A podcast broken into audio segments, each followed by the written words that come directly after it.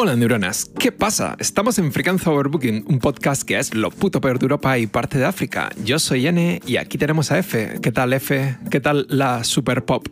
Uf, super pop. Eh, qué recuerdos, que, que, que sí. Sí. No muy bueno en general, pero oye, eh, sí, marcó una época esa revista, sobre todo entre la- las chicas, obviamente, porque era muy de eh, Sí. mostrar a los famosos del momento y en plan de... eh, adivina cómo le gusta el sexo a, no sé, a Paquirrín, por ejemplo. cosas de estas. No, cosas, A Paquirrín. a Paquirrín, sí. Me gusta eso. cosas de esas, pero bueno. Eh, todos la conocíamos, o sea que algo, algo llegamos a pescar de esa revista nosotros también, ¿eh? Eso, Sí, eh, sí, sí, sí, sí. esas cosas que no se No, sí, confiesan, hecho, porque dan vergüenza, yo pero... te iba a decir que... No, yo te iba a decir que justamente es verdad que yo no la compraba, aunque reconozco que a lo mejor no la compraba porque estaba como muy visto de que era para chicas, Claro, eh, pero yo leía las que compraba mi prima. claro, tú te aprovechabas, Y- ¿no? De- Claro. Eras el, el Entonces- super popero, eh, digamos, de, de, de garrapata, ¿no? De- Bueno, no lo hemos explicado, pero lo que estamos hablando y el tema de hoy es, son las revistas adolescentes, que realmente eso, están muy enfocadas a las mujeres o a las chicas.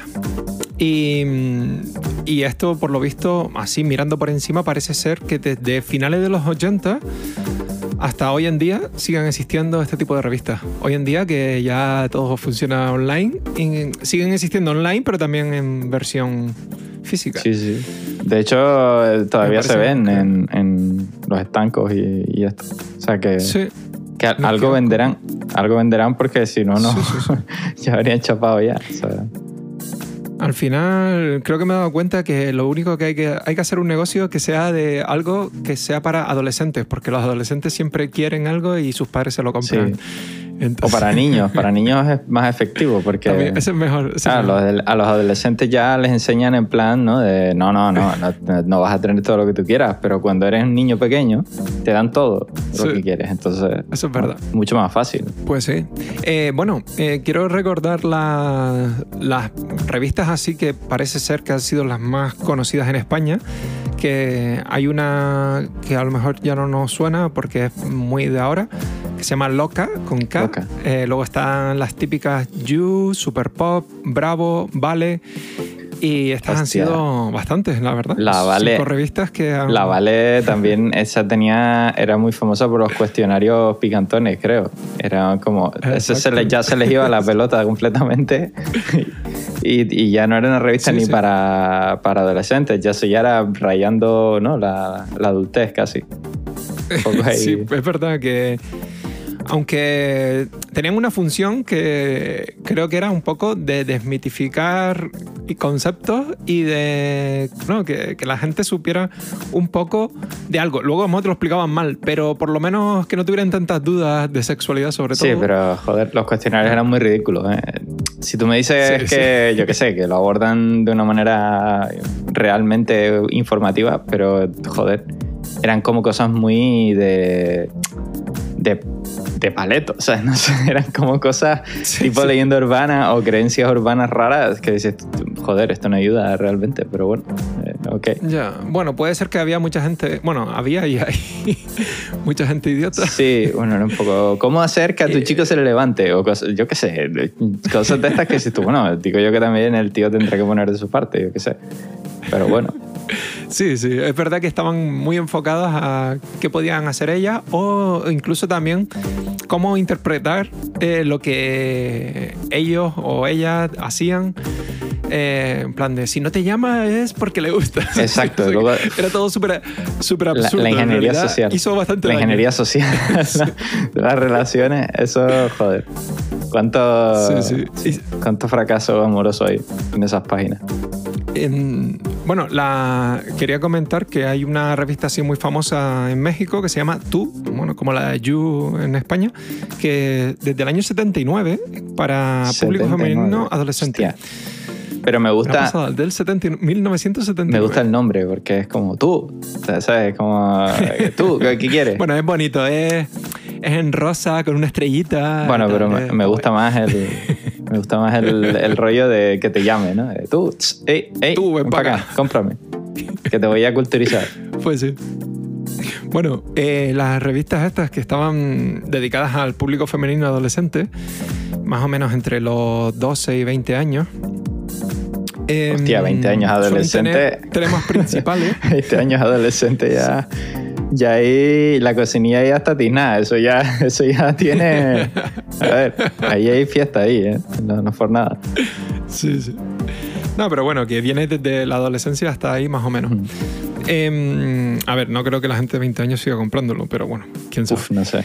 Eh, la, la cosa es que estas revistas, los temas principales eh, solían ser el amor, consejos para adolescentes, moda eh, y sobre todo, bueno, también música, artistas, fotos y entrevistas de famosos, pero sobre todo el test y ayuda para la vida de, de los adolescentes. pensé que ibas a decir, pero sobre todo drogas, que también, que también algo, algo había. Ah, también hablaban Claro. de eso. No, está muy bien porque realmente creo que hay ciertas cosas como que le daban miedo preguntárselas a un adulto. Ahora hoy en día creo que eso ya se ha roto porque Internet ha roto esas barreras. Ahora es la revista quien les consulta a ellos, directamente, es al revés. No, sí. para que lo lean los Pues de sí, 20 pues. y, y, adela- y en adelante, ¿no? Se han invertido Sí. ya las cosas. ¿Tú alguna vez leíste alguna de estas? O... Uf, eh, si las leí fue de pasada, la verdad es que no recuerdo porque no recuerdo que mis hermanas compraran nada de esto. Yo desde luego no y no sé si a lo mejor alguna amistad que tenía llegó a comprar alguna y a lo mejor, ¿sabes? Ojearlas así por encima. Pero nunca, o sea, yo no recuerdo leer una revista de estas entera, o sea, ojearla entera, nunca. O sea, Hmm. no, no tuve esa, Sí, sí. esa suerte, esa suerte de, de acceder a, a A todo mí- el contenido. A mí creo que lo que me gustaba de verdad era...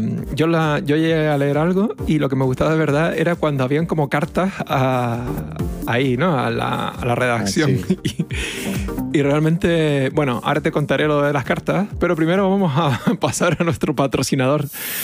Eh, nuestro patrocinador de hoy es la revista Corazón Partido, que la financia Alejandro Sá. Sí, pensé que ibas a decir el Ola, que es también muy juvenil. Bueno, el Ola, el Ola es el, la super pop de las ancianas. en la Superpop de los No, años la gente no, 40, pero de la gente- por ahí más o menos. Eso era, joder, terrible. Joder, ¿qué le gusta a la gente? La- el cotilleo, ¿eh? El- Uf, y aquí más. O sea, España. Bueno, yo diría que en los países latinos en general. Aunque esto ya. A ver. Realmente. Ya eso es en todo el mundo. Porque si te vas a los países anglosajones, también tienen lo suyo. Y no hay más que ver la televisión que tienen. Es decir, yo. Una de las cosas que a veces hago cuando viajo, pues, yo pongo la tele. Me gusta ver qué coño emiten en esos países. Y he descubierto que la televisión en Inglaterra y en Alemania es igual de mierda que en España. Es, es igual de mala, o incluso peor, porque los ingleses eh, además es que viven de reality y de programas basura en general. Y a lo mejor sí, luego la BBC tiene algunos documentales y tal, pero si te vas al, al resto de canales, o sea, la BBC sería como televisión española, pero, pero bien hecha, pues Sí. tú te vas a otros canales y es todo morralla. O sea, es un- una cantidad de basura tremenda. Y lo de los realities, porque bueno, básicamente son eh, consumidores mm, empedernidos. La mayoría vienen de allí, de Estados Unidos, realmente. O sea que, imagínate, Sí, sí. fiesta. Y Alemania, porque luego no. Alemania tiene otro- otra cosa muy buena y es que el doblaje de las películas es una auténtica mierda. Es muy malo porque además tú ves lo que está pasando en pantalla y oyes la voz, pero no concuerdan las emociones. Claro, pues tú ves una, una película en Sí, creo Claro, que... doblada al español dices, hostia, vale, igual me puede gustar o no la voz, pero al menos las emociones concuerdan, ¿no? Eh, Sí. Las expresiones y tal. Pero en Alemania no. En Alemania no sé cómo lo hacen, no sé cómo doblan.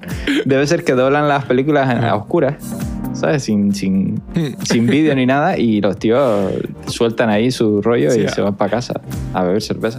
Oye, me gusta, me gusta la idea de, de doblar las películas ahí a ciegas total, ¿sabes? Sí. Luego ya que lo encaje el editor y que Sí. se busque. la- Bueno, doblarlas igual no, pero creo que traducirlas sí. Eh, Se hacía con Juego de Tronos, por ejemplo. Y diría que doblarlas también. O sea, subtitulado. Sí, y diría que Es que doblarlas. yo creo que Alemania creo que Alemania es como el tercer país que más dobla o algo así. Uf, no sé, pues, un rollo sí. de esto. ¿Sabes? Tampoco. De Europa me refiero. Que está España, Italia y. que se dediquen a los creo. coches, que es lo Me parece. suyo, pero que, se, que el doblaje no, no, no entra dentro de eso. La mejor serie del mundo, Rex. Rex, policía. Eh, esa es alemana, ¿no? Sí, sí, sí. Y Alerta Están Cobra. como. Están como.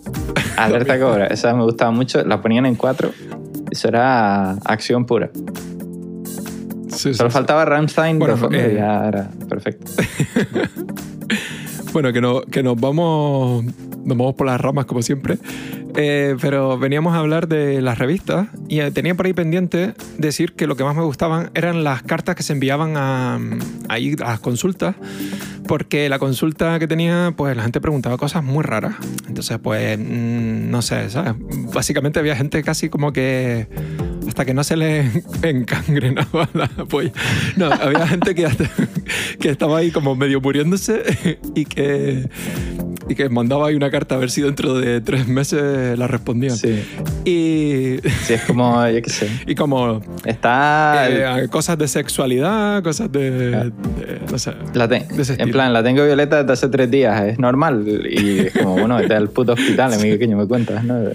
Sí, Pero- de hecho, claro, una cosa que intentaba y que reconozco que eso creo que era lo bueno que tenía es que a veces intentaban fomentar el decir, oye, esto hay que hablarlo con tus padres, esto hay que ir a un médico si te pasa esto, eh, te puede pasar esto o lo otro, ¿sabes? Un poco. Y hablan de enfermedades sexuales y cosas así. Entonces, en esa parte creo que bien, Sí. pero casi todo lo demás es una basura. Lo que pasa es que ese consejo tenía un problema y es que la mayoría de la gente no lo hacía porque tengo que decir Ya. que muchos padres de esa generación eran bastante mierder en temas de, de estos temas porque no los, nunca los hablaban con sus hijos. Era como, no, mi hijo no folla, mi hijo es puro y casto y no, ni se toca tampoco, no, no hace Sí, nada. sí. Y es como, hasta, bueno. hasta los 30 no. Y estoy diciendo, mire, pf, Que- necesito gafas, ¿sabes? Yo estoy todo el día pegado. Joder, a ver, es que, ¿entiendes? No sé, Eh, creo que eso Bueno. por suerte ha ido cambiando, pero aún así todavía hay ese tabú, creo, de, de hablar de ya, sexo. no, es verdad. Bueno, Bueno, de sexo, es decir, de sexualidad, no de tener sexo con los hijos. Eso es otra historia. Muy chunga, pero bueno.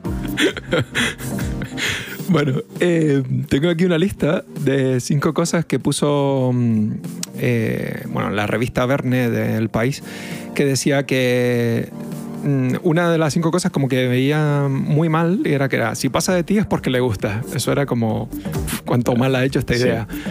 Eh, luego, unos poquitos de celos no están mal. Eh, y lo decía eh, Carlos Moya, que bueno, que en esa época era ahí un famosete que a la gente le molaba. Sí, hombre. era tenista, ¿no? Sí, sí, bueno, se dedica, creo que es entrenador de, de, de hecho creo que es entrenador de Rafa Nadal ahora mismo, o sea que sí, sigue metido en eso. Eh, pero bueno, eh, a ver, un poco de celos tal, eh, los celos no son buenos nunca, pero si, si son un poco, tampoco suele pasar nada. Otra cosa es que, Ya. que cuánto es poco para cada uno, es decir, porque hay gente Claro, que no, poco es perseguir a mi pareja a ver si está haciendo Sí. eso es, nor- es normal. O cogerle el móvil. No, a hombre, ver, claro, ¿sabes? claro. Eso, eso no es normal. joder. Claro, Pues- claro. Bueno, Bueno, eh, pero eso, que a veces tenía un, digamos, un halo romántico. sí, bueno. Entonces, que es curioso porque esto era como, no, no, como que no tienes solo, pues no lo quieres, ¿sabes? Como un rollo así. Yo lo llegué a escuchar con mi Sí, primera bueno. pareja, como, eh, vale. Bueno, da igual. Eh, la cosa es que el tercer punto decía que sea una chica fuerte, pero no más fuerte. Como en plan de, no te pases de tal que te van a tratar como un hombre y eso estaba mal, ¿sabes? Como que eso era otra cosa, así como que podías herir la masculinidad o algo de esto. Bueno, más que, más que herir la masculinidad, yo diría que te pueden ver como un colega. Porque si lo que tú quieres es gustar a, a ti- a ver, al final da igual, eso si una persona es más de, de cómo se comporta ¿no? con, con, lo- con los demás. Pero sí que es verdad que hay muchos tíos que cuando una tía tiene una personalidad fuerte o ¿sabes? se hace valer, porque al final se trata de eso, de tener personalidad, eh, lo ven más como, un, como si fuera un tío, es decir, una, una tía que, que intenta como dejar las cosas claras y no, ¿sabes? Sí, sí, sí. eh, básicamente que no la toreen y demás, la tratan de esa manera. Es como, ah, tú eres uno de los nuestros y tal. Es como, no, joder, yo qué sé. Es muy raro todo. Pero es verdad que, que sí que es verdad que hay muchos tíos que, que siguen ese patrón de Sí. mujer fuerte, bueno, pues es un Hmm. colega, es, sí, un colega. Pero bueno, también decían que una cosa buena que tenían es que muchas veces eh, invitaban a que las mujeres dieran el primer paso, porque Sí. también habe- habemos chicos tímidos. Eso- Habemos papá. Estoy de acuerdo. Y eso, Mm. porque siempre, eh, vale que se habla, y la, la mujer siempre ha tenido muchísimos estigmas y muchísimas mm, historias de, de- de toda la vida, vamos. Pero ta- también, si te paras a pensar, los tíos hemos tenido ciertas... eh, Hay ciertas expectativas sobre nosotros que son ridículas, es decir... eh, el- el- lo que tú dices, dar el primer paso, es como, ja, Sí, si ya. yo qué sé, es una cosa que supone que son dos personas. Si tú eres demasiado Claro. tímido para darlo la otra persona es menos tímida, Eh, sí que te puede ayudar. Claro. a- claro. Y tengo, que, a que tú digas. y tengo que decir que, que yo soy muy tímido y la mayor parte de las veces eh, ha sido al revés. O sea, me, me han Sí. venido a mí, no yo, porque yo no, nunca he tenido esa inercia. Me ha pasado muy pocas veces que yo haya ido, digamos, a- ¿sabes? A- eh, haya Sí, ha dado el paso. Luego me da una hostia muchas veces, pero bueno, eh, como todo, supongo. No pasa nada. No, pero a ver, yo te digo, yo también era muy tímido y de hecho era como, ¿por qué no me dice nada? Porque al final yo me ponía tan nervioso que nunca le decía nada. Ya. ¿Por qué me dice nada? Porque no le gusta, joder. Ya está. Sí, no, pero y, eh, y yo sabía que, me- que le gustaba porque siempre venía conmigo, siempre intentaba, me miraba de una forma que yo tal, pero que era como, Pero me está- ponía nervioso. Está ese juego, ¿no? El juego de... Sí, pero nunca pasó nada. El juego del Como- cortejo que dura toda la vida y luego cuando como no dices nada na- nunca, no pasa nada. Y Mm. luego a lo mejor años después estás hablando con esa persona y tú ya se lo comentas, ¿no? Como, ah, buah, pues yo es que la verdad es que cuando tal eh, me gustaba. Dices, ah, pues yo también. Dices, pues menudo gilipollas éramos, ¿no? Pues al final no nos dimos nada y, y Sí. no pasó nada por, por imbéciles. Pero bueno, así es. Pues sí, sí, sí, sí. No, es que, bueno, esa es una de las cosas que tal. Y bueno, no sé, de repente estamos haciendo un podcast serio. Sí, no, hombre, yo Eh, creo que está bastante desenfadado. pero- Estamos haciendo pero- el trabajo de la Vale. No, de- sí, de la Vale, porque es súper pobre. Sí, sí, perdón. Más ñoño. Na- Naval, Navale Remix. Eh, y por último nombran que lo de los gestos hablan. Y eso es verdad, porque al final esto, los gestos de cómo tú reaccionas delante de una persona que te gusta y tal, pues primero le puedes ayudar a que la otra persona entienda que le gusta y también tú puedes entender que a esa persona le gusta.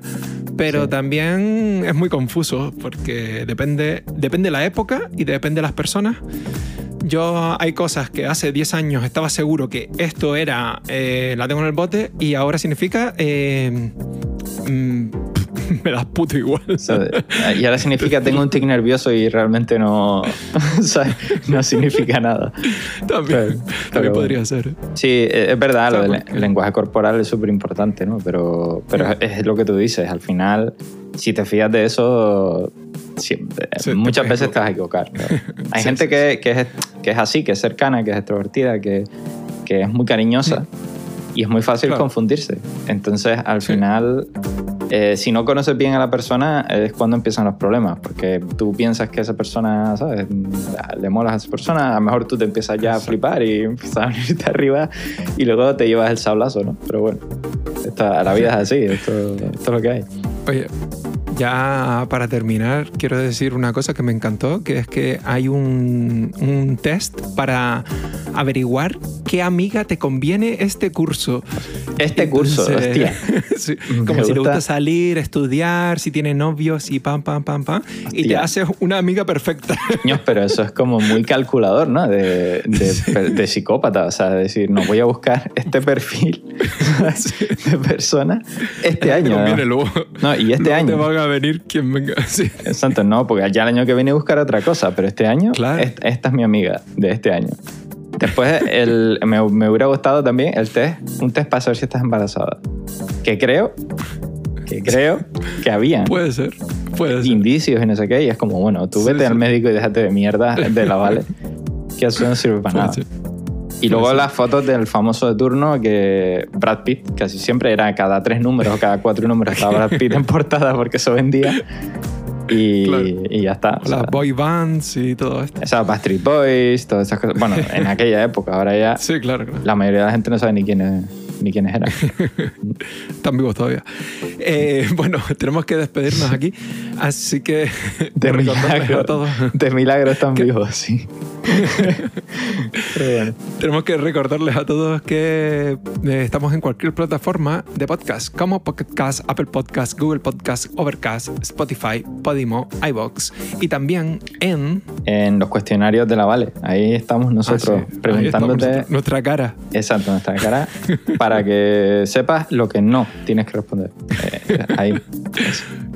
Y haces ese test para, eso, para encontrar tu no amigo. Bueno, amigo. En- Nos oímos en un próximo podcast otro lunes y que os tan guapos.